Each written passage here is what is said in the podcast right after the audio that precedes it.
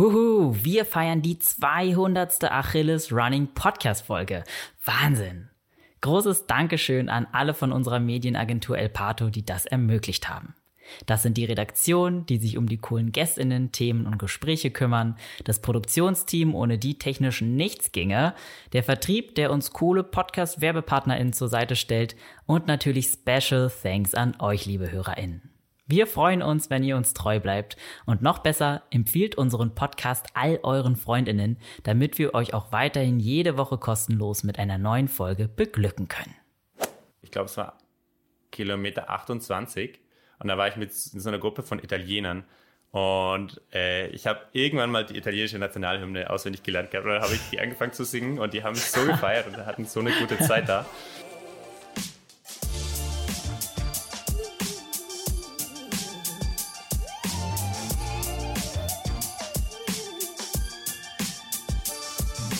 In dieser Podcast-Folge sprechen wir mit Ultraläufer Alex Dautel. Er ist unter anderem 2018 deutscher Meister im 100-Kilometer-Lauf geworden, wurde 2021 Sieger der deutschen Ultra-Trail-Meisterschaften und mehrmals Vizemeister. Ja, richtig gehört. Alex räumt sowohl beim Straßenlauf als auch auf dem Trail ab. Und im Podcast hört ihr, wie er das macht. Unter anderem erzählt er uns, wie er sein Ultradebüt an der Seite eines blinden Läufers machte und wie er bei der 100 Kilometer WM 2018 mit seinem Team die WM Bronzemedaille geholt und seine Bestzeit geknackt hat. Viel Spaß beim Hören. Hallo Leute, herzlich willkommen zu einer neuen Podcast-Folge. Hier ist Elliot aus der Achilles Running Redaktion und zugeschaltet ist mein Gast Alex Dautel. Willkommen Alex, wie geht's, wie steht's? Hi Elliot, freut mich voll. Ähm, bei mir ist alles gut. Warst du heute schon laufen? Ja, tatsächlich so eine ganz, ganz kleine Runde vor der Arbeit. Ähm, wir haben hier so, ich kann draufschauen, ich wohne in Graz in Österreich und äh, da gibt es so einen winzig mhm. kleinen, süßen Berg, der ist einen Kilometer weg von mir und ähm, genau, einmal hochlaufen, runter, bin hier in 20 Minuten zurück. Äh, das habe ich heute früh gemacht, einfach ein bisschen Licht zu kriegen und Kopf frei zu machen. Habt ihr auch so gutes Wetter? Bei uns scheint die Sonne richtig gut. Richtig gut. Also Graz ist eh die Sonnenstadt schlechthin. Also es ist richtig, richtig schön bei uns normalerweise. Echt? Ja. Und jetzt auch gerade wieder. Also oh. irgendwie, es war Voll krass schön. diesen Winter. Ähm, ja, es gab eigentlich immer nur Sonne. Ähm, natürlich nicht immer, aber es, es fühlt sich so an. Okay, dann würde ich sagen, zum Warmwerden ähm, fangen wir mal mit einer kleinen Runde Sekt oder Selters an. Ich habe fünf Fragen für dich vorbereitet und du darfst gleich mal ganz intuitiv entscheiden, was dir mehr zusagt von den zwei Auswahlmöglichkeiten. Bist du bereit? Ja, bin bereit. Vielen Dank. Super. Frage Nummer eins. Kleinstadt oder Großstadt? Puh. Gar nicht so einfach. Großstadt. Okay. Dann Meer oder Berge? Berge. Mhm, das ging schnell. Trail oder Straße? Trail. Okay. Ähm, Routine oder Abwechslung? Uh, auch sehr schwer. Ich glaube bei mir eher Abwechslung. Aber ich brauche beides. okay, und letzte Frage: Bergauf oder Bergab laufen? Intuition ist Bergab. Aber ich will, ich okay. will gerne besser bergauf laufen. Mhm. Alles klar. Ja, also bei äh, Trail oder Straße, da kam ja wie aus der Pistole geschossen Trail. Das finde ich sehr interessant. Vielleicht äh, kommen wir da, oder nicht nur vielleicht, sondern ganz bestimmt kommen wir dazu später nochmal, da gehen wir bestimmt nochmal näher drauf ein. Ähm, genau, zu Trail oder Straße, da hast du bestimmt noch jede Menge zu sagen. Ähm, weil du ja sowohl Ultramarathons als auch Trails schon gemeistert hast. Aber ich dachte mir, vielleicht äh, fangen wir mal direkt mit dem Anfang an. Also lass uns mal eine kleine Zeitreise zurückmachen an deine sportlichen Anfänge, weil du hast mir erzählt, dass du schon jede Menge Sportarten ausprobiert hast. Und ja, erzähl doch mal ein bisschen, wie sahen deine sportlichen Anfänge aus und wie bist du dann am Ende beim Laufen gelandet? Ja, also genau, soweit ich mich erinnern kann, habe ich einfach immer schon gerne und viel Sport gemacht. Ähm, das erste Mal organisiert, würde ich sagen, war, war Schwimmen, Rettungsschwimmen in der DLRG, da wo ich aufgewachsen bin, in einem kleinen Ort im Norden von Bayern. Ähm, und dann habe ich in meiner Jugend eigentlich viel ausprobiert. Also ich war Klettern, ich habe Inline-Skate-Rennen gemacht, äh, Skirennen, ähm, alles nicht so super, super ambitioniert und auch nicht super viel, aber einfach mega viel probiert. Leichtathletik gab es bei uns nicht in, der, äh, in, dem, in dem Ort. Ähm, das heißt, das habe ich ungefähr einmal im Jahr gemacht, wenn es Schulwettkämpfe gab. Ähm, genau, aber alles bisschen. Und dann habe ich später Fußballspielen angefangen, bin Fußballschiedsrichter geworden, habe das wieder aufgehört nach dem Abitur und äh, im Studium dann angefangen mit Basketball. Es hat mir mega, mega viel Spaß gemacht. Genau, so alles ein bisschen durchprobiert, viel Yoga, bisschen Boxen sogar. Das war irgendwie eigentlich aus Versehen. ähm, aber ja, ich bin äh, in die falsche Stunde reingekommen. Ich wollte zu Yoga und bin in der Boxstunde gelandet und wow. habe gedacht, ich probiere es mal aus. Und es war richtig, richtig cool. Ich habe gedacht, der Sport wird mir niemals zusagen, aber es war richtig fordernd einfach so für, für den Kopf. Ähm, ja. Genau, und dann irgendwann, ähm, ja, ich glaube mit 25, 26 oder so, ähm, habe ich, würde ich sagen, war der Zeitpunkt, wo ich das Laufen begonnen habe. Also ich habe als Kind, ähm, ich glaube, einmal im Jahr so einen, so einen Volkslauf bei uns mitgemacht. Ich bin auch als 18-Jähriger mhm. einmal Marathon gelaufen, weil ich, ähm, weil ich das irgendwann mal gelesen hatte. Das ist so das die, die, große Herausforderung und dann habe ich mal gegoogelt, Berlin-Marathon, dann war ich damals zu jung, um mich anzumelden, da stand noch, wenn man 18 ist, ich glaube, jetzt geht es früher, und habe mir das zum 18. Geburtstag gewünscht, habe das gemacht, war fertig damit und dachte, okay, cool, nie wieder laufen, so ungefähr. Und dann hat es wirklich äh, sieben Jahre gedauert, ähm, bis ich quasi wieder gelaufen bin und es kam durch meine Schwester. Die wollte auch einen Marathon laufen, ist, äh, hat damals Sport studiert ähm, und dann hat sie meine wir sind, also ich habe zwei kleine Schwestern, die hat die andere kleine mhm. Schwester überredet und dann, genau, wenn die beiden gehen, dann muss ich natürlich auch mitmachen. Und dann äh, haben wir zu dritt auf dem Marathon trainiert und ich dachte eben, weil ich schon irgendwie so einfach gefinisht habe ich schon. Ähm, jetzt will ich irgendwie ein bisschen mehr und habe das ja komplett keine Ahnung, kenne niemanden, der, der wirklich Läufer ist und habe ich gegoogelt, was ist eine gute Marathonzeit. Dann hieß es drei Stunden und da dachte ich, okay, versuche ich mal drei Stunden zu laufen. Und so hat es angefangen. Mhm. Und ich habe mir dann echt vorgenommen, so einem Trainingsplan zu folgen. Und ähm, genau, ich glaube, das war eigentlich das Training, was mir so unglaublich Spaß gemacht hat, dass ich danach dabei geblieben bin.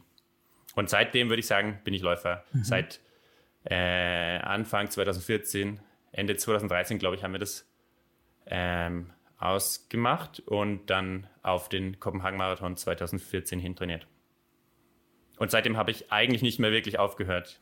Und haben dir dann äh, die anderen Sportarten gar nicht gefehlt? Also da hat dir die Abwechslung dann, äh, ja, das war dann kein Problem für dich, weil Laufen ist ja schon ein eher, sag ich jetzt mal, ein eintöniger Sport. Ja, das stimmt. Ähm, es hat mir schon ein bisschen gefehlt, gerade so im ersten Jahr oder in den ersten ein, zwei Jahren. Ähm, ich hatte davor auch gerade irgendwie eine richtig coole Basketballgruppe in Berlin und ähm, das war dann schon krass irgendwie, weil ich, ich kannte das halt von mir eigentlich nie, dass ich keine Lust auf Sport hatte. Im ganzen Studium, wenn, also egal was gerade anstand, wenn jemand geschrieben hat, gehen wir Basketball spielen oder so, war ich eigentlich immer dabei, weil ich immer Lust hatte und das, das war einfach richtig cool.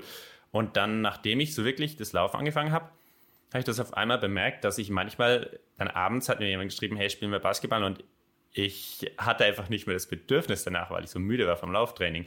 Ähm, genau, und ähm, das habe ich dann einfach irgendwann akzeptiert, weil Laufen macht auch super viel Spaß und ähm, ich, ich mache nicht mehr so viel anderes, das ist okay. Ich ähm, muss aber auch sagen, ich freue mich schon mega drauf. Also ich glaube nicht, dass ich der Läufer bin, der mit 75 ähm, Jahren versucht, seine Altersklasse zu gewinnen. Ich glaube, wenn ich irgendwann merke, es macht mir nicht mehr so viel Spaß, jetzt äh, kompetitiv zu sein, dann, dann äh, freue ich mich auch richtig, richtig drauf, wieder viele andere Sachen auszuprobieren.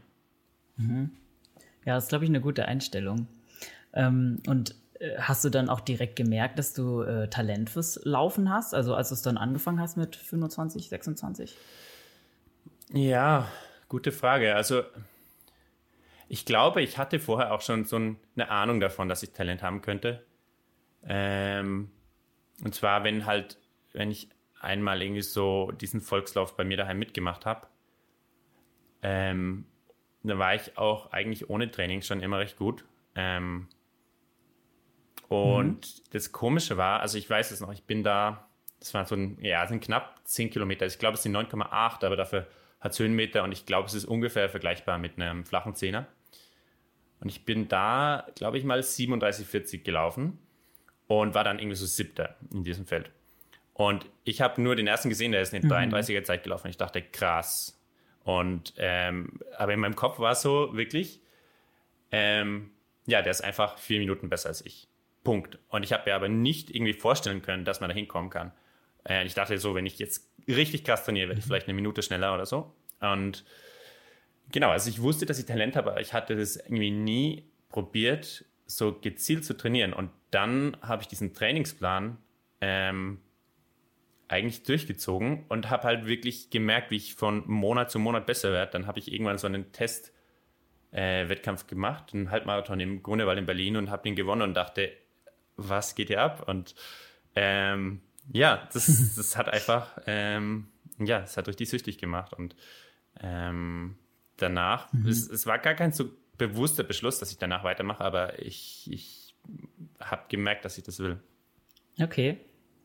Und ähm, beim, also für den Kopenhagen-Marathon, hast du da dann auch schon richtig strukturiert trainiert und so?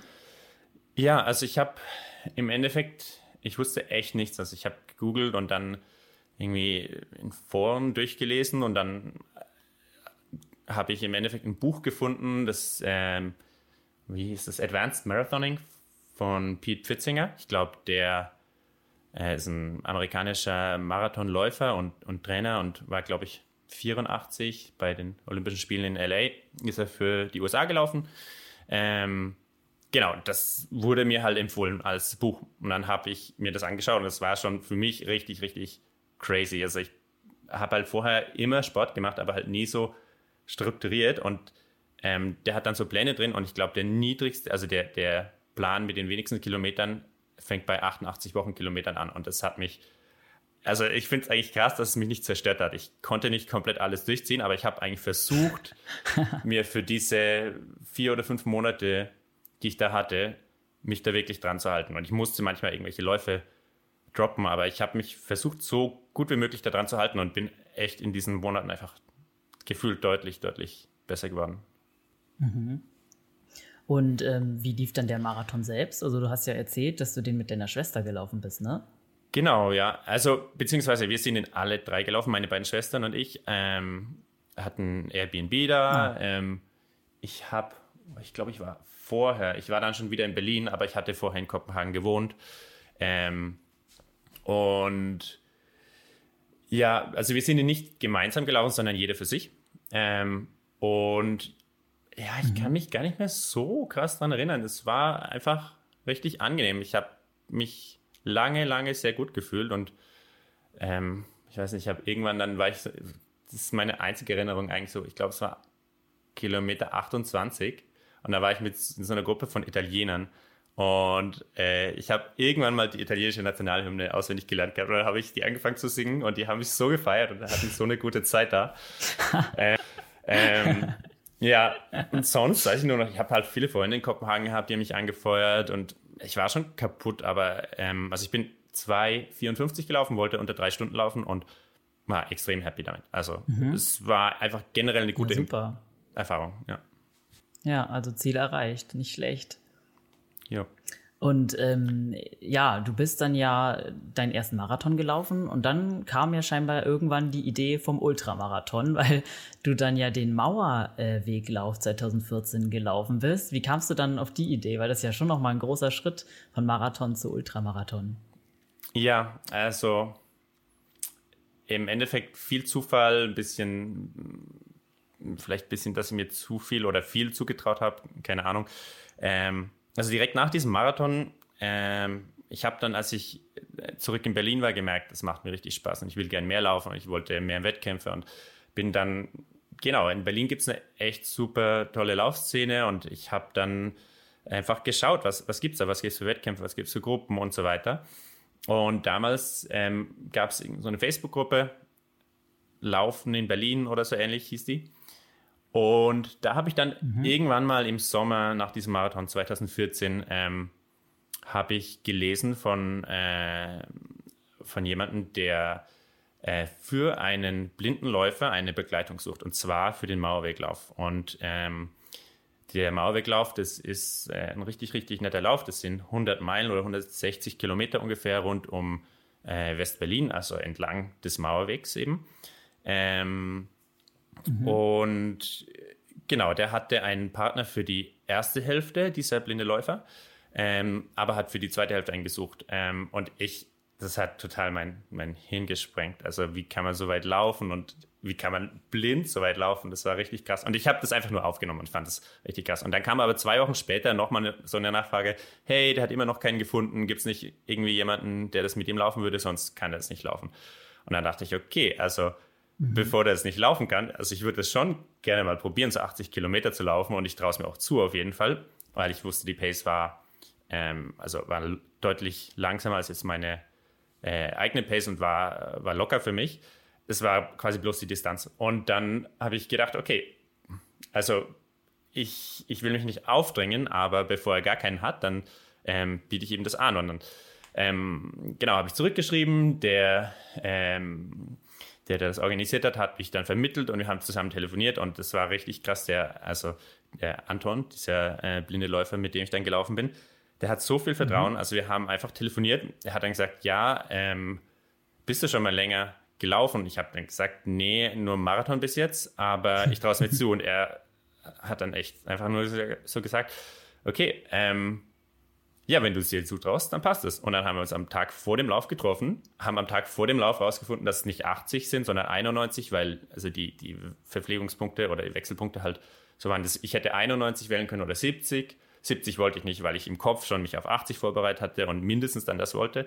Dann war mhm. ich bei 91 mhm. und dann habe ich geschaut, der nächste eins vorher sind irgendwie 103 und dann dachte ich, okay, dann wäre schon richtig cool, einmal 100 Kilometer zu laufen.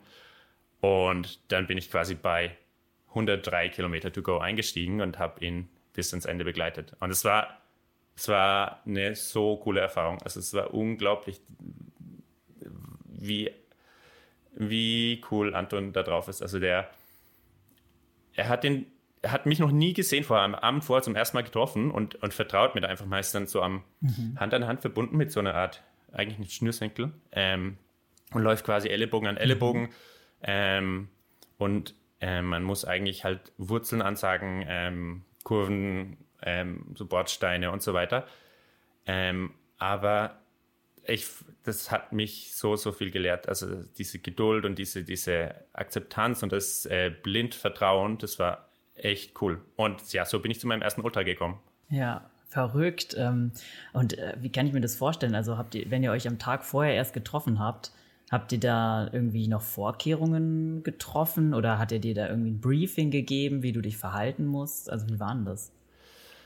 Puh, also in meiner Erinnerung äh, gab es quasi nichts dergleichen. Also wir haben uns äh, da getroffen. Ich glaube, wir haben es nicht mal geübt oder so. Ähm, wir haben uns dann, also wir haben uns getroffen, haben zusammen dem Race Briefing zugehört, bisschen gequatscht, ich glaube, äh, Pasta Party zusammen gemacht.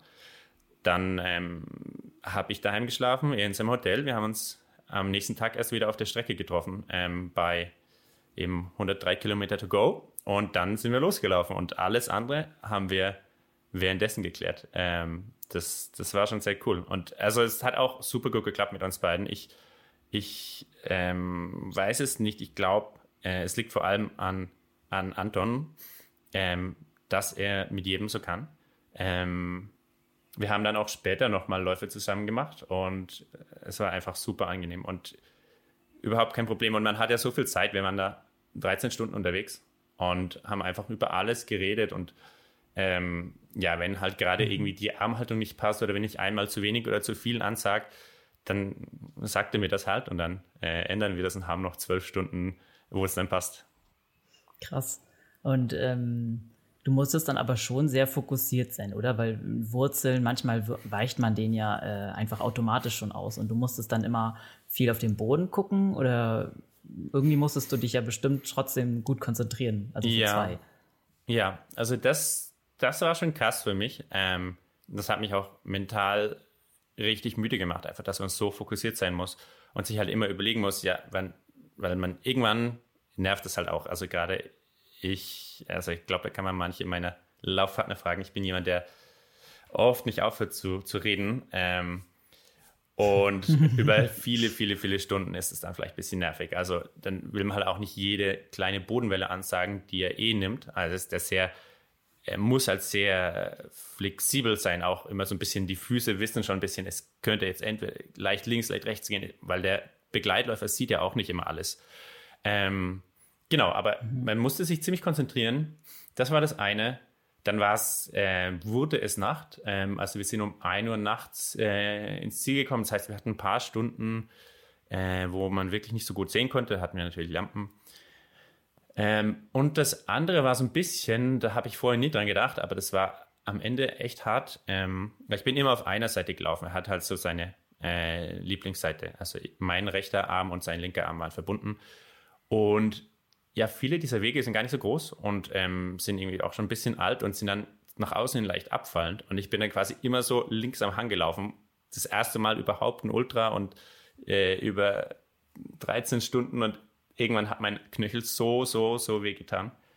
Aber das Coole war, also ich konnte ja nicht einfach aufhören, weil äh, sonst hätte er auch aufhören müssen. Und er hatte, er hat, glaube ich, den Mauerweglauf schon zweimal vorher gemacht gehabt und im Jahr vorher hat er irgendwie eine schlechte Erfahrung gehabt, da haben sie sich verlaufen und, und generell lief es irgendwie nicht so toll.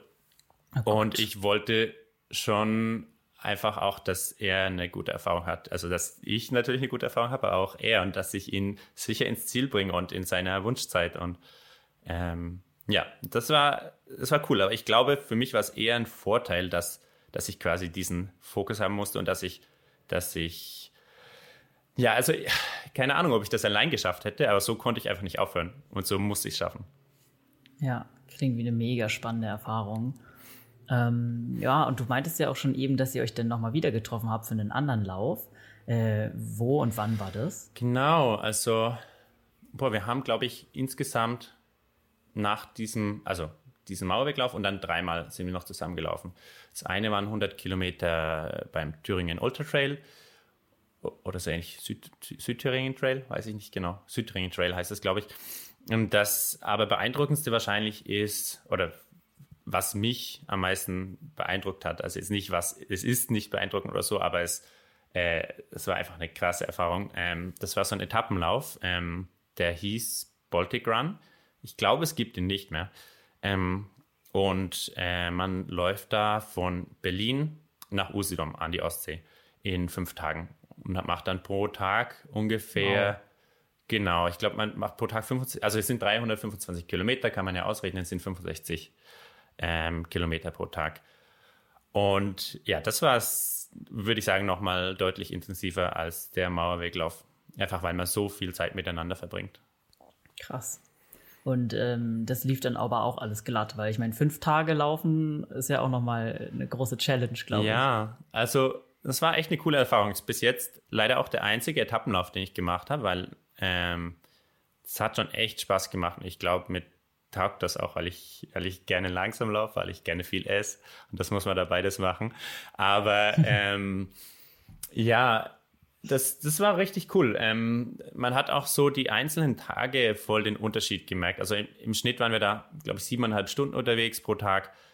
Und ähm, ja, bei uns lief es eigentlich besser als erwartet. Es gibt dann immer so zwei so Gruppen, die, äh, die schnellere Gruppe darf eine Stunde länger schlafen und äh, startet quasi eine Stunde später, dass sich ein bisschen nicht so sehr entzerrt.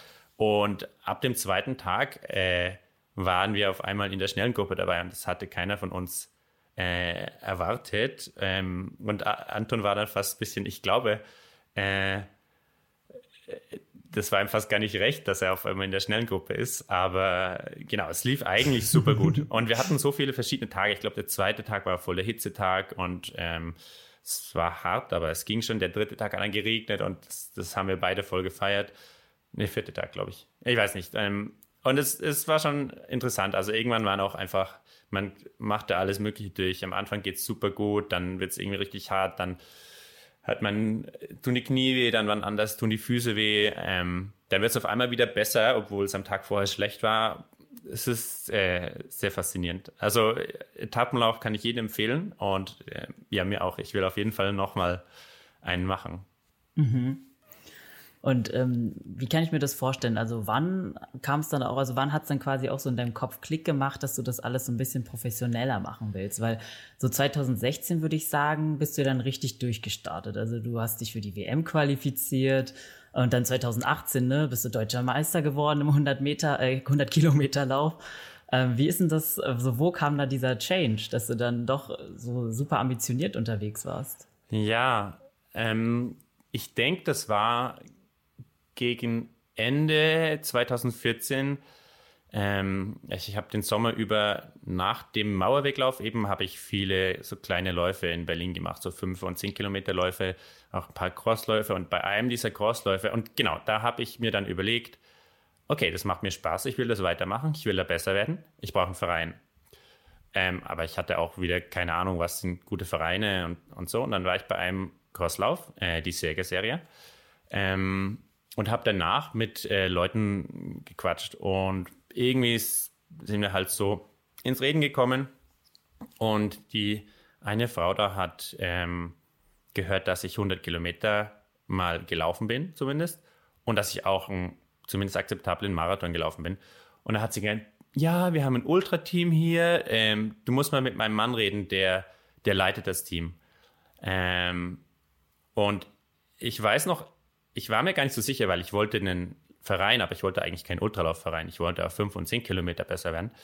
Ähm, aber irgendwie hab, fand ich das dann faszinierend. Ich habe mich äh, mit dem äh, Teamchef getroffen. Äh, das war Jörg Stutzke. Der ist leider letztes Jahr verstorben. Ähm, und mhm. genau, der hat dann mich da quasi reingebracht und ich habe genau, ich habe dann einfach, das war so ein neues Feld. Ich habe mir zwei Bücher gekauft. Ähm, über Ultralaufen. Das eine von Hal Kerner und das andere von äh, Brian Powell von Iron Far und habe einfach die durchgelesen, um so rauszufinden, was Ultralauf ist.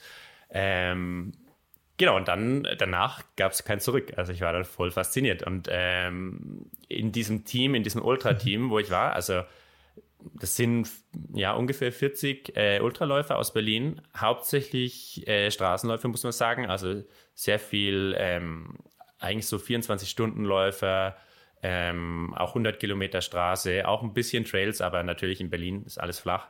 Ähm, hauptsächlich Straßenläufer und das war echt cool. Da gab es gerade im 24-Stunden-Bereich haben wir echt, echt gute Leute da. Und ähm, von denen habe ich das dann halt so in gemeinsamen Läufen so ein bisschen mitgekriegt, diese Ambition. Und die haben halt gesehen, dass ich laufen kann und haben dann gesagt, ja, vielleicht kannst du irgendwann 100 Kilometer machen und irgendwann ist es so innerhalb dieser Jahre 2014 bis 2016 ähm, das gereift, dass ich mal 100 Kilometer laufen will. Und ich dachte eigentlich, ähm, irgendwann später, ich habe mich immer noch nicht bereit gefühlt, ähm, aber 2016 eben bei diesem Etappenlauf mit Anton, ähm, da war nicht der damalige deutsche Nationaltrainer über 100 Kilometer, ist auch diesen Etappenlauf gelaufen. Und ich habe mhm. ein bisschen mit ihm gequatscht und habe erzählt, dass ich gerne mal 100 Kilometer laufen würde. Ähm, aber ich habe dann gesagt, ja, aber jetzt nicht dieses Jahr, weil die deutschen Meisterschaften sind irgendwie drei Wochen oder vier Wochen nach diesem Etappenlauf und da bin ich ja viel zu kaputt noch. Und dann hat er so gemeint, nee, wenn du ein bisschen Pause machst, dann geht es. Das ist super, super gutes Training, dieser Etappenlauf. Ja, und dann habe ich mich da angemeldet und bin mitgelaufen und hatte einen richtig geilen Lauf, also für mich gefühlt. Und bin da Dritter geworden, habe mich für die WM qualifiziert ähm, in dem Jahr. Und ja, ab da ging es dann eigentlich los, würde ich sagen, so ein bisschen. Und dann bin ich bei der WM, bin ich nicht so gut gelaufen wollte das irgendwie korrigieren ähm, und habe dann quasi das, ich würde sagen, 2018 dann wirklich auch viel trainiert und wirklich so strukturiert und so fokussiert eigentlich wie nie vorher. Ähm, zum einen auf die deutschen Meisterschaften, das hast du angesprochen, 2018. Da war ich schon fit, vielleicht sogar ein bisschen übertrainiert, ähm, aber habe einen guten Lauf gehabt, bin deutscher Meister geworden. Das war, hat mich richtig stolz gemacht damals, muss ich sagen. Das war 100 mhm. Kilometer war in meinem Kopf und das ist echt, ähm, ja, einfach, dass ich das geschafft habe, diese, äh, diese Distanz äh, nochmal gut zu laufen, nachdem ich irgendwie nicht so happy war bei der WM 2016. Genau, und dann ähm, mhm. im Sommer 2018 ähm, auch extrem fokussiert trainiert auf die 100 Kilometer und hatte, würde ich sagen, bei der WM 2018 echt wahrscheinlich meinen besten Lauf bisher überhaupt. Da ist alles gelaufen einfach. War richtig, richtig nice. Du meintest eben, äh, dass du übertrainiert hast. Äh, ich kann es nicht so genau sagen, aber in dem Anfang, also Winter 2017, 2018, ähm, habe ich wirklich viel gemacht und ähm, ich habe gemerkt, dass ich so, ich glaube, die deutschen Meisterschaften waren Anfang März und im Februar, Ende Februar habe ich dann wirklich gemerkt, dass ich, dass ich so auf dem Zahnfleisch gehe ein bisschen, dass ich sehr, sehr vorsichtig sein muss. Und ich, ich bin eigentlich, ich laufe, ich, ich habe, lasse viel Gefühl in mein Training einfließen und höre immer auf meinen Körper. Und es war wirklich so, wo ich das Gefühl hatte, ich, ich tanze auf der, auf Messerschneider oder wie das heißt.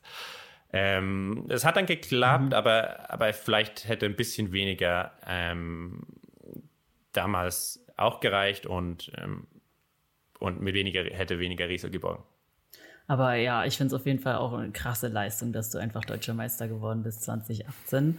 Ähm, du meintest, das war, dein, das war dein schönster Lauf. Also war das dein schönster Straßenlauf oder allgemein dein schönster Lauf? Uh, ähm, also ich meinte die die WM 2018 dann, nicht die deutsche Meisterschaft, die war auch cool, aber habe ich, das war einfach so, da wollte ich das weglaufen. Also diese, die WM 2018 war mhm. echt cool, weil wir auch als Mannschaft voll überperformt haben. Ähm, ja, und es hat sich einfach so leicht angefühlt. Es war unglaublich. Äh, und ich, ich, es war, glaube ich, so cool. Ähm, also ich meine, die Landschaft ist bei 100 Kilometerläufen nie so, also bei Straßenläufen eigentlich nie so spannend. Man läuft da meistens Runden. Damals war es eine siebeneinhalb Kilometer Runde. Das war noch ein bisschen schön, weil es da quasi immer so leichte Hügel gab und eine, so eine Landstraße irgendwie in Kroatien hoch und runter. Aber typischerweise äh, läuft man irgendwie auf dem Flughafen oder auf einer Laufbahn oder so oder durch eine Stadt fünf Kilometer unten. Das ist nie besonders schön. Aber irgendwie bei diesem Lauf war das Coole halt, dass ich wusste, ich habe richtig gut trainiert. Und ich bin einfach mega fit und ich, ich hatte keinen Zweifel und ähm, bin das einfach durchgelaufen und das war cool. Also so von, von dem inneren Gefühl her würde ich sagen, war es wahrscheinlich mein bester Lauf. Von der Landschaft her nichts Besonderes. ja, ähm, aber Plot Twist, du bist ja nicht nur im 100 Kilometer Lauf ähm, sehr ambitioniert. Du machst ja nebenbei auch noch Ultra, Ultra Trail. Ähm, ja, wie kam es denn eigentlich dazu, dass du dir gesagt hast, na, das ist auch noch ein Projekt, was mich interessiert und da trainiere ich jetzt einfach auch nebenbei. Ich muss ganz ehrlich sagen, ich habe das eigentlich nie als den großen Unterschied empfunden, ähm, mhm. zumindest früher. Und ab dem Zeitpunkt, wo ich in diesem Ultralauf-Team war, ich dachte, da, okay, ich bin Ultraläufer, also laufe ich Ultraläufe. Und das war dann egal, ob es ein Sechs-Stunden-Lauf ist auf der Straße oder ein 70 Kilometer Ultra Trail oder so. Das hat mir Spaß gemacht und ich irgendwie, das, das war von Anfang an einfach irgendwie klar. Ich habe auch zum Glück, also ich habe, ich kenne ein paar Leute, die einfach nicht gerne oder nicht gut in den Bergen laufen und dann, wenn sie jetzt in Berlin das nicht trainieren können, dann irgendwie auch nicht gut bergunter kommen zum Beispiel. Und das hatte ich zum Glück nicht. Also ich bin direkt am Wald aufgewachsen, bin meine ganze Kindheit durch den Wald gerannt einfach und ähm, ja, hatte nie irgendwie da Berührungsängste mit der Natur, mit Waldwurzeln, Steinen. Ähm, genau, deswegen, deswegen war das für mich eigentlich ähm, auch nichts anderes als ein 100 Kilometer Straßenlauf, nur mit coolerer Landschaft. Und ich habe das schon immer lieber gemacht, so von der, von der Landschaft her. Ähm, aber genau, war einfach nicht so drin, würde ich sagen, in der Szene wie bei 100 Kilometer Straße. Und ich habe genau, ich habe eigentlich durchgehend so jedes Jahr ein, zwei Trails gemacht, weil es mir Spaß gemacht hat. Und wo hast du die dann immer gemacht? Weil, also warst du zu dem Zeitpunkt noch in Berlin? Ist ja nicht so leicht, da gute Landschaft zu finden. Ja, genau. Also ich war in Berlin, ähm, dann auch mal ein Jahr in Kopenhagen wieder. Und ähm, ja, ich habe im Endeffekt, würde ich sagen, eigentlich meistens, also in diesem, in diesem Ultralauf-Team wir sind immer zu den Meisterschaften gefahren zusammen. Ähm, und dann gibt es von DLV oder der DUV, Deutsche Ultramarathonvereinigung, glaube ich, äh, gibt es eben deutsche Meisterschaften ähm, über 50 Kilometer, 6 Stunden, 100 Kilometer Straße und auch Ultra Trail eben. Und ich habe eigentlich fast jedes Jahr, außer 2019, weil ich da zeitgleich einen anderen Lauf hatte, ähm, habe ich die Ultra Trail DM gemacht. Und die war dann an verschiedenen Flecken, einmal im Sauerland, irgendwie ähm, Plätten, äh, P-Weg, P-Weg Trail, Plettenberg, Plettenberg oder so. Einmal mhm. ähm, irgendwo bei Göttingen, ähm, dann beim Zugspitz Ultra Trail einmal. Und wo weiß ich, letztes Jahr war ich beim oh, Südthüringen Trail, das war letztes Jahr, genau. Ähm, genau, verschiedene Dinge. Bei der dänischen Ultra Trail Meisterschaft bin ich einmal als außer Konkurrenz mitgelaufen, als ich eben da gewohnt habe. Ähm, genau, alles, alles mögliche verschiedene. Ähm, es sind halt auch viele so, was man vielleicht früher als Landschaftsläufe bezeichnet hat, die jetzt nicht im krassen alpinen Gelände sind, wo es nicht auf 3000 Meter hoch geht, sondern einfach viele kleine Einstiege hoch und runter. Ah ja, einen gab es noch 2018, Maintal Ultra Trail war das. Genau, der ist bei, bei Würzburg da in der mhm. Nähe. Genau, und dann habe ich die immer mitgemacht oder so lokal, wenn es mal was gab, eine kleine Runde. Und ähm, du konntest da dann, also das war dann kein Problem für dich, der Umstieg überhaupt nicht. Also hast du am Anfang gar keine Fehler gemacht? Ähm, ich glaube, ich mache die Fehler noch immer. Ähm, ich weiß nicht, ich bin da echt, ich bin da echt einfach super naiv reingegangen. Äh, und ich, ja, es ist ganz lustig. Ich bin echt, also bei dem einen Jahr, im einen Jahr war ich siebter irgendwie und dann war ich drei Jahre in Folge immer Zweiter irgendwie. Einmal hinter Flo Reichert, dann hinter Markus Mingo, glaube ich, und wer hat dann gewonnen? Hinter Moritz auf der Heide. Ähm, und ich habe mir gedacht, oh Mann, immer Zweiter, immer Zweiter. Aber ich habe mir gar nicht so krasse Gedanken gemacht. Ich habe einfach geschaut, was andere machen, gelesen, was andere machen, ja, meinen eigenen Kopf gemacht. Ähm, und ja, ich, das ist interessant, echt die Frage, weil ähm, ich bin damals einfach, ich hatte die Einstellung, okay, wenn ich fit auf der Straße bin, bin ich auch fit auf, auf dem Trail und runterlaufen kann ich eh. Hochlaufen ist äh, nicht so schwierig. Es ist halt, ähm, je fitter man ist, desto einfacher geht's. Das ist, das ist ganz einfach. Ähm, genau, und ich habe sicher Fehler gemacht, aber ich habe da weniger drüber nachgedacht. Und jetzt äh, bin ich gerade in so einer Phase, wo ich mir eigentlich so denke, okay, was was muss ich machen, um auf dem Trail besser zu werden und nicht auf der Straße. Also jetzt, äh, genau, diese Frage ist für mich tatsächlich noch nicht komplett beantwortet. Äh, ob das reicht, einfach auf der Straße so gut wie möglich zu werden und dann ist man auf dem Trail so gut wie möglich, das glaube ich nämlich eigentlich nicht, aber so bin ich es früher angegangen. Mhm. Ähm, weil du eben den, äh, die, die deutschen Ultra-Trail-Meisterschaften angesprochen hast und dass du da dreimal in Folge Zweiter geworden bist ähm, und dich das so ein bisschen geärgert hat. Ähm, willst du den Gewinnertitel jetzt noch schaffen oder wie sieht es da aus? Ähm, ja, den habe ich letztes Jahr geholt. Ähm, ich habe ihn also geteilt mit äh, ah. Lukas Klei. Letztes Jahr waren die in Thüringen und also Südthüringen Trail und mhm. das ist ja nicht super weit weg von äh, meiner Heimat, wo ich aufgewachsen bin im Norden von Bayern. Und dann dachte ich, es ist eine coole Gelegenheit, um irgendwie ja. ähm, mal meine alten Teamkollegen aus Berlin zu sehen, um äh, die Familie zu besuchen äh, und dann eben mal zu schauen, ob das irgendwann mal mit diesem Titel klappt. Und es hat zum Glück geklappt. Ähm, genau, war ein sehr cooler Lauf. Ich habe mich ja. anfangs nicht so gut gefühlt, am Ende dann ein bisschen besser. Und ja, war cool, das äh, dann endlich mal einzutüten.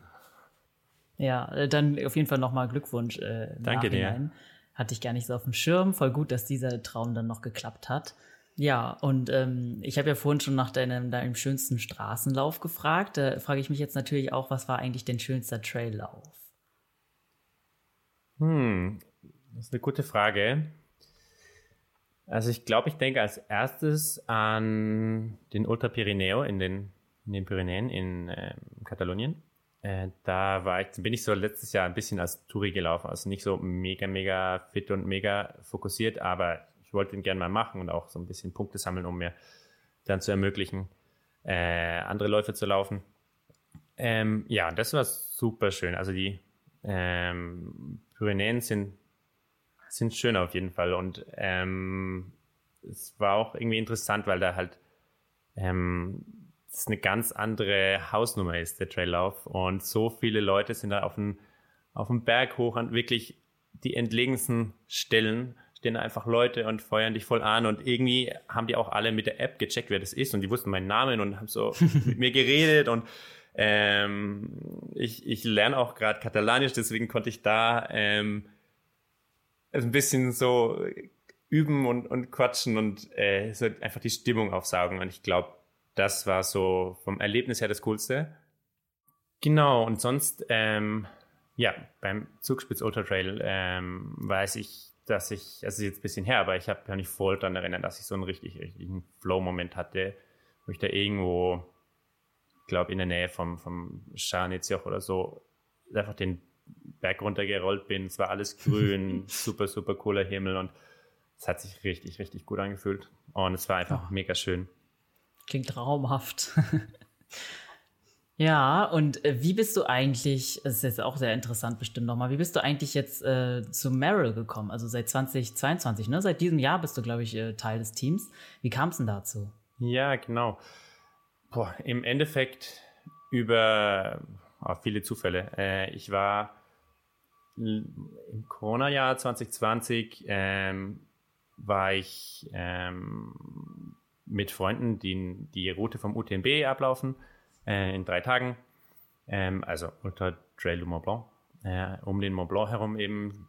Und genau, da war mein Kumpel dabei, der ach Gott, ist kompliziert. Ähm, kennt man viele kennen ihn wahrscheinlich, also er ist viel, viel bekannter als ich, voll der bunte Hund. Ähm, Master Good Vibes, äh, René. Ähm, und genau, ich, ich weiß gar nicht, ob es direkt über den ging eigentlich oder ähm, er hat auf jeden Fall eine gute Freundin, die bei Morel arbeitet und mhm. äh, diese gute Freundin wohnt in der Nähe von meiner kleinen Schwester in, äh, in Bayern und die waren mal zusammen Fahrrad fahren und das, dann kam irgendwie so das auf, äh, ob ich interessiert wäre, mal ähm, Morel Tour zu laufen und mir vorstellen könnte, für die zu laufen. Und ähm, dann habe ich die letztes Jahr getestet, fand sie richtig nice, die, die Schuhe. Und ähm, genau, so hat sich das im Endeffekt gegeben. Also ich, ja, keine Ahnung. So ein bisschen Zufall, aber äh, Glück gehabt und war, ist cool. Also ja. bin richtig happy. Voll gut. Und ähm, bist du eigentlich wegen, ich habe mich gefragt, ob du wegen äh, den Trails nach Österreich gezogen bist. Das ist noch so. Weil ich glaube, 2020 bist du ja umgezogen. War das deswegen? Genau. Ähm, nee, muss ich eigentlich sagen. Also ich oder viel oder so ein bisschen. Also ähm, der Move wirklich war dann äh, wegen Job auf jeden Fall. Aber als ich in Berlin gearbeitet habe und auch gelaufen bin, dann ähm, hatte ich immer im Kopf, ich ziehe irgendwann in die Alpen. Ich dachte eher so bayerisches Voralpenland oder so. Ähm, aber ich hatte es im Kopf, dass es irgendwann in den nächsten zwei Jahren oder so passiert. Ähm, genau, und dann als quasi diese, diese Gelegenheit kam mit äh, Graz, dann ja, es hat alles super gepasst und äh, das sind, äh, ich, ich wusste vorher nichts über Graz, muss ich ehrlich gesagt sagen, aber es hat mir voll gut gefallen, als ich hier war. Äh, wir, hatten, wir haben auch die Berge gleich da und ähm, genau, das äh, war eine Entscheidung wegen Job, aber sicherlich beeinflusst durch das Laufen auch. Mhm. Aber die Berliner Laufszene, die vermisst du dann nicht so? Mhm. Einerseits vermisse ich sie schon ein bisschen, weil es einfach, was richtig cool war in Berlin ist, dass es so viele kleine Wettkämpfe gab und das, das, äh, das hat mir schon Spaß gemacht. Und auch richtig viele nette und gute Läufer. Aber ja, ich glaube, so wenn ich es wirklich vergleichen würde, dann hat Graz fast die für mich bessere Laufszene, muss ich sagen. Zum einen sind sie, in Berlin waren es alles Leichtathleten oder, Leichtathleten oder Straßenläufer. Ähm, mit dem Ultrateam habe ich nicht so oft trainiert, die waren alle voll, voll verteilt, die habe ich dann bei Wettkämpfen und so gesehen, aber ich habe vor allem eigentlich mit Straßenläufern und, und Leichtathleten trainiert, äh, was super, super cool war für mich, für ähm, einfach um schnell zu werden und, und zu lernen, wie man trainieren kann und das war echt hilfreich. Ähm, aber hier schätze ich irgendwie, dass äh, so die schnellsten Läufer von Graz sind alles keine Läufer. Das ist irgendwie lustig, sind oder keine, keine Straßenläufer. Es sind irgendwie Trailläufer, Orientierungsläufer, Triathleten. Ähm, und genau, das ist eine richtig, richtig äh, coole Gruppe hier auch. Und irgendwie ist es alles ein bisschen näher beisammen halt in Berlin war es sehr cool, wenn man richtig gewohnt hat irgendwie. Ich habe eine Zeit lang ähm, dann nicht so weit weg gewohnt von der S-Bahn im, im Westen, irgendwo quasi näher als Reuterplatz. Mhm. Und dann war ich super schnell im Grunewald draußen. Ähm, und das war super zum Laufen. Und dann äh, später habe ich aber am Boxsee gewohnt in Friedrichshain. Und es war auch cool zum Laufen irgendwie. Man hat ja auch irgendwie dann die in Friedi und, und Volkspark, ja, Prenzlauer Berg und kann raus in den Mückelberg und so. Aber wenn dann alle im Grunewald laufen, ähm, mit denen du normalerweise trainierst, dann musst du halt irgendwie eine Dreiviertelstunde hinfahren. Ähm, ja, das war einfach schwieriger, als sich mal hier in Graz zu verabreden. Und dann hat der eine ein Kilometer zum Treffen, der andere halt zwei, aber das war's. Mhm. Ja, kann ich nachvollziehen. Und ähm, ja, du meintest ja schon, die Landschaft ist auch eine andere. Mm, du hattest mir auch gesagt, du hattest mit einer Verletzung zu kämpfen. 2020, glaube ich. Kam das dann auch vom Trailrunning? War das dann die neue Landschaft oder woran lag's? Mm, ja, also ich, ich weiß, dass ich so Ende 2019, ähm, als ich mich beworben habe auf den, auf den Job hier, ich wollte den Job unbedingt haben und ähm, es war ein so ein bisschen anderer Bereich, musste ich einiges lernen. Ähm, genau, und dann habe ich, hab ich so ein bisschen das Laufen erstmal hinterangestellt. Ähm, so, ich würde sagen, von Oktober bis ich dann wirklich umgezogen war, äh, Februar 20, also Oktober 19 bis Februar 20. Dann war ich irgendwie im ersten Monat hier noch krank. Anfang von Covid, keine Ahnung, was das war, aber ähm, genau, dann kam eben äh, Covid und der, wir waren ziemlich früh im Lockdown, aber dann auch im Homeoffice komplett von der Firma, die ist da super, super vorsichtig gewesen. Ja, top. Und genau, dann ähm, war ich langsam wieder so fit und wollte quasi mal sehen, was es so in und um Graz rum gibt. Und ähm, es war richtig cool. Ich habe dann einfach die, die Berge hier so für mich ausgekundschaftet. Man konnte ja auch niemand anders treffen, aber äh, ich bin einfach rausgefahren und äh, bin gelaufen am Wochenende immer und das war echt cool, aber ich hatte, ich glaube, ich hatte das Problem, dass ich einfach vorher das halbe Jahr oder ein paar Monate lang super wenig gemacht hatte, weil ich einfach, ich konnte nicht, ich, ich habe das manchmal, wenn ich wirklich mich auf eine neue Sache konzentrieren muss, dann kann ich auch mich nur auf eine Sache konzentrieren und das war da eben Jobwechsel, den, den äh, Job hier in Graz bekommen und dann umziehen. Und ja, ich glaube, weil es einfach so schön und so befreiend war hier in diesem im Grazer Bergland, ähm, habe ich ein bisschen zu viel gemacht. Ähm, das ist irgendwie schwierig, weil äh, ja, man ist es gewohnt. Es sind irgendwie 2000 oder 3000 Höhenmeter sind eigentlich kein Problem und es fühlt sich dann auch gut an so an dem Tag. Aber wenn man es irgendwie halt ewig nicht gemacht hat und übertreibt, dann ja, keine Ahnung, es, es war richtig komisch dann im, in diesem Sommer 2020, weil es war einfach so undefinierbar, was ich hatte, aber es wurde nicht besser. Also ich hatte erst irgendwie, war was unterm Knie, dann ist es in den Fuß gewandert, dann war ich bei der Physio, dann ist aus dem einen, war es auf einmal gut, dann bin ich laufen gegangen wieder, war es im anderen Fuß und mhm. es war richtig nervig, weil ich nie so komplett zerstört war, aber einfach auch nicht laufen konnte. Und genau, also Sommer 2020 war schwierig irgendwie. Aber mhm, ähm, ja, irgendwann war es wieder gut. Es war dann einfach wieder gut, also hat sich das dann einfach selbst wieder reingepiegelt? Nee, also ähm, zum einen war ich bei einem guten Physio und das hat schon voll geholfen. Er hat ja auch mir die richtigen Übungen angegeben, die ich einfach viel, viel machen musste. Ähm, aber dann hatte ich, es war auch noch nicht komplett vorbei und manchmal ist es bei mir echt so, dass, dass ist absolut keine Empfehlung, aber ich habe wirklich manchmal das Gefühl, man muss es einfach rauslaufen.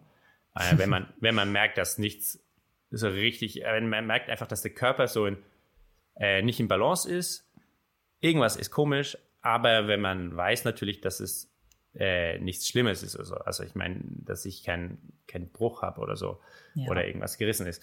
Und ähm, genau, dann bin ich irgendwann, ich wollte dann einfach wieder laufen, bin dann einen Berglauf hier gelaufen. Das ähm, es ging noch, aber ich habe schon krass den Fuß gemerkt. Und dann äh, eben diese Tour um den äh, Mont Blanc mit Freunden. Und äh, das hatten wir schon ein bisschen länger geplant. Und ich war einfach optimistisch, dass es bis dahin wieder geht. Und eigentlich, muss ich sagen, habe ich quasi mir mit diesen 160 äh, Kilometern drei Tagen den äh, die Verletzung rausgelaufen. Also danach habe ich sie überhaupt nicht mehr gemerkt.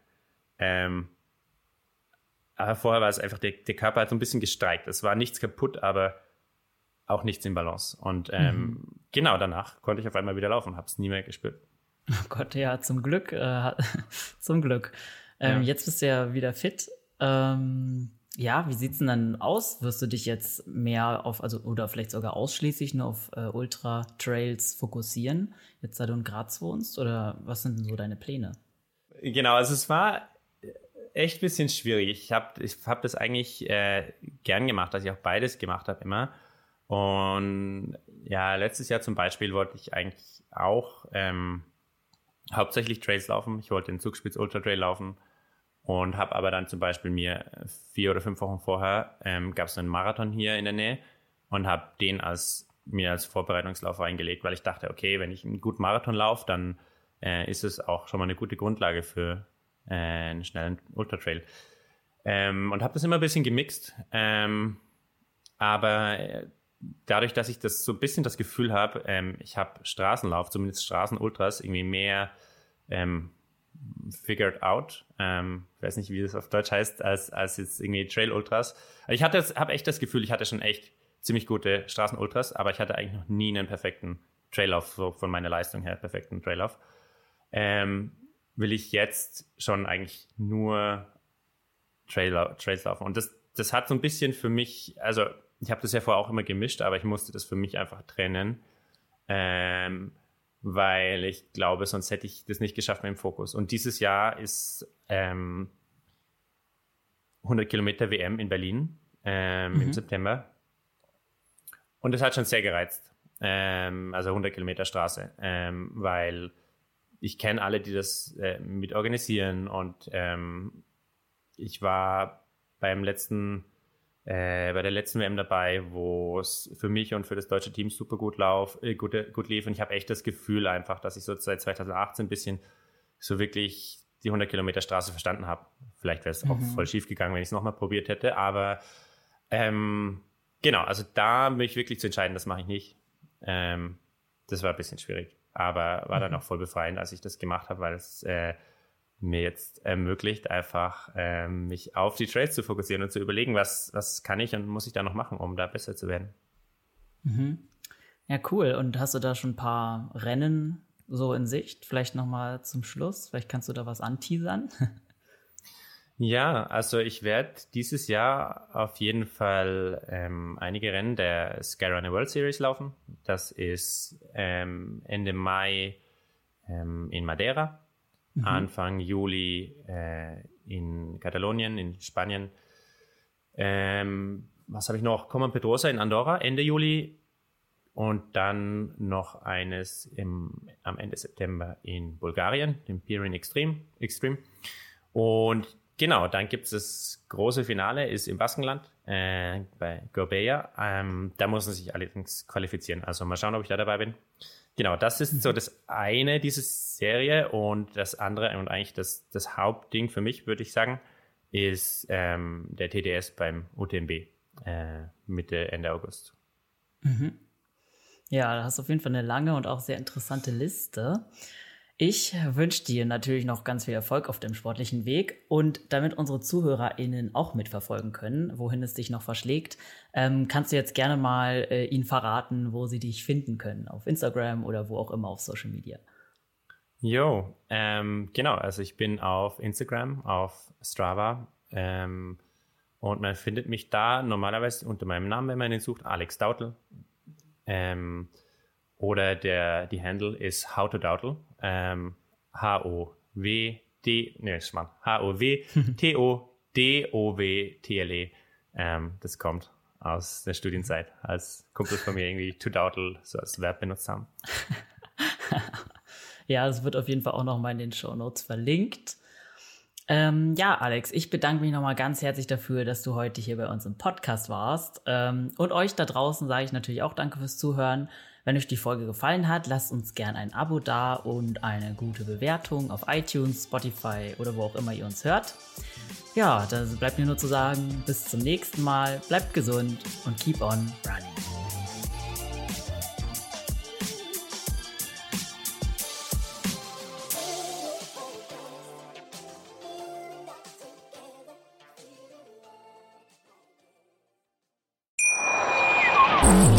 Baut man eine harmonische Beziehung zu seinem Hund auf? Puh, gar nicht so leicht. Und deshalb frage ich nach, wie es anderen Hundeeltern gelingt, beziehungsweise wie die daran arbeiten. Bei Iswas Dog reden wir dann drüber. Alle 14 Tage neu mit mir, Malte Asmus und unserer Expertin für eine harmonische Mensch-Hund-Beziehung, Melanie Lippisch. Iswas Dog? Mit Malte Asmus. Überall, wo es Podcasts gibt.